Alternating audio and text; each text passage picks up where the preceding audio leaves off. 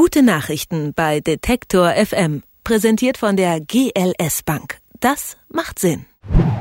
Zeit für ein paar gute Nachrichten. Die gibt's bei uns jeden Mittwoch. Wir stellen Projekte, Ideen, Initiativen vor, die etwas besser machen wollen. Und dabei haben wir gemerkt, dass wir ziemlich oft Begriffe verwenden, von denen wir und vielleicht auch Sie gar nicht so viel verstehen die Rechtsform dieser Projekte nämlich. Und darum stellen wir Ihnen die derzeit in einer kleinen Serie mal vor.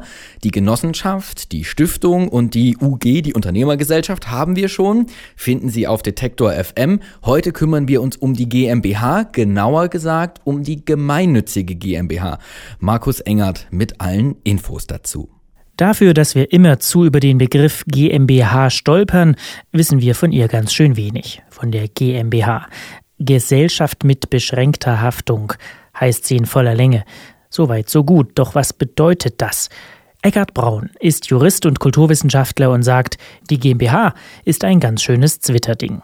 GmbH heißt Gesellschaft mit beschränkter Haftung. Und mit dem Stichwort Gesellschaft sind wir in einem, man könnte sagen, seltsamen rechtlichen Bereich. Denn eine Gesellschaft ist weder eine natürliche Person, zwangsläufig, weil es ja mehrere sind, noch ist eine Gesellschaft eine juristische Person, sondern nach dem Willen des BGB-Gesetzgebers ist eine Gesellschaft eben eine Gesellschaft. Klingt ein bisschen danach, oder? Eine Rose ist eine Rose ist eine Rose.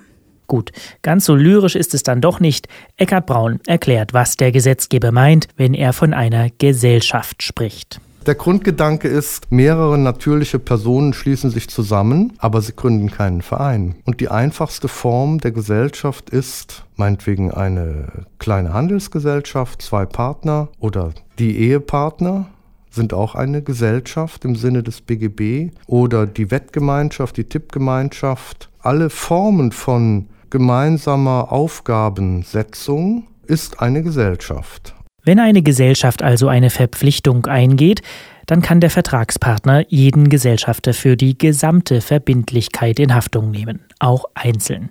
Klingt abstrus und weit weg, na dann passen Sie mal auf. Ja, also wenn Sie mit, Ihrem, mit Ihrer Ehepartnerin ein wunderbares großes Schlafzimmer kaufen und die Ehepartnerin verlässt Sie dann, sind Sie als Gesellschafter verpflichtet, äh, das Zimmer zu bezahlen, auch wenn Ihre Partnerin Sie verlassen hat. Sie haften für das Ganze. Und hier kommt sie nun ins Spiel, die Gesellschaft mit beschränkter Haftung.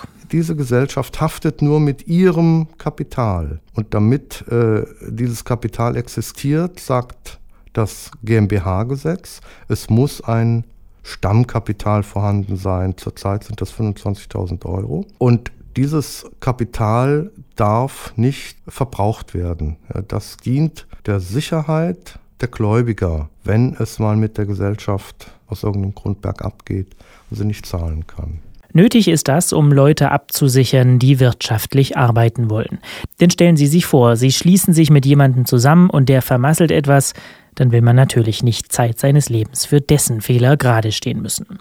Bei der GmbH ist das sichergestellt. Sie haften nicht mit Ihrem privaten Kapital, Sie haften überhaupt nicht persönlich, sondern nur das Kapital haftet. Sie haften natürlich, wenn sie das Kapital verbrauchen, aber das ist dann äh, schon deliktisch. Ja, also sie, sie machen etwas, was sie nicht dürfen. Der Geschäftsführer vertritt im täglichen Handeln die GmbH nach außen. Nach innen ist das entscheidende Organ aber die Gesellschafterversammlung. Die muss mindestens einmal im Jahr abgehalten werden, das Geschäftsjahr abnicken, wichtige Beschlüsse fassen, bestimmen, was die Geschäftsführung tun oder lassen soll und sie juristisch entlasten. Stammkapital, Gesellschaftsvertrag beim Notar, jährlicher Jahresabschluss beim Steuerberater.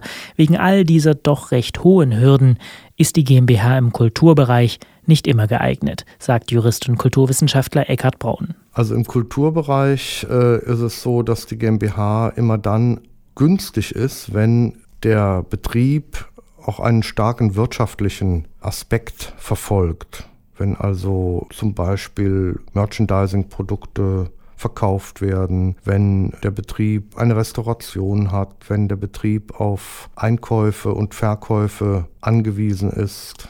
Also wenn es sich um wirtschaftliches Handeln geht aufgrund des Willens der Träger eines Betriebs, dann eignet sich die GmbH. Eine GmbH kann dennoch gemeinnützig sein.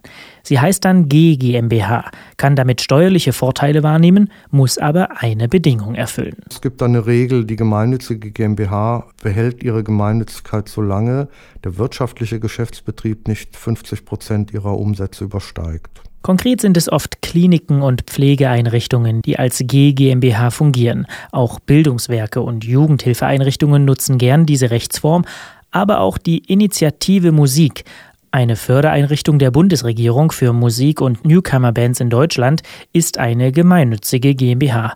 Und auch die Frage, was kann man noch ohne Bedenken kaufen, wird seit 1978 auf dem einen oder anderen Produkt dank einer G GmbH beantwortet. Also mein Name ist Henning Scholz, bin Leiter der, der Abteilung Umweltzeichen bei der RAL G GmbH, der Vergabestelle für den Blauen Engel. Der Blaue Engel ist das Umweltzeichen der Bundesregierung zum Schutz von Mensch und Umwelt.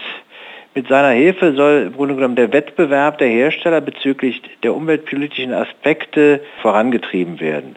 Ganz wichtig beim Blauen Engel ist es, dass es einfach eine freiwillige Kennzeichnung ist. Das heißt, wir haben im Vergleich zu Gesetzen oder zu Verordnungen oder zu Umweltverboten man muss so sagen, ein weicheres Instrument der Umweltpolitik. Wir haben zurzeit ca. 1500 Unternehmen und es gibt für ca. 12.000 Produkte bzw. Dienstleistungen das Umweltzeichen dem blauen Engel. Das sagt Henning Scholz. Er ist Leiter des Bereichs Umweltzeichen bei der RAL GmbH. Die vergibt im Auftrag des Umweltbundesamtes den blauen Engel und die GmbH, also was das ist und wie die funktioniert, die gemeinnützige Gesellschaft mit beschränkter Haftung, das haben wir heute erklärt. In den guten Nachrichten. Kommende Woche fragen wir mal nach, was eigentlich eine gemeinnützige Aktiengesellschaft ist. Gute Nachrichten bei Detektor FM, präsentiert von der GLS Bank. Das macht Sinn.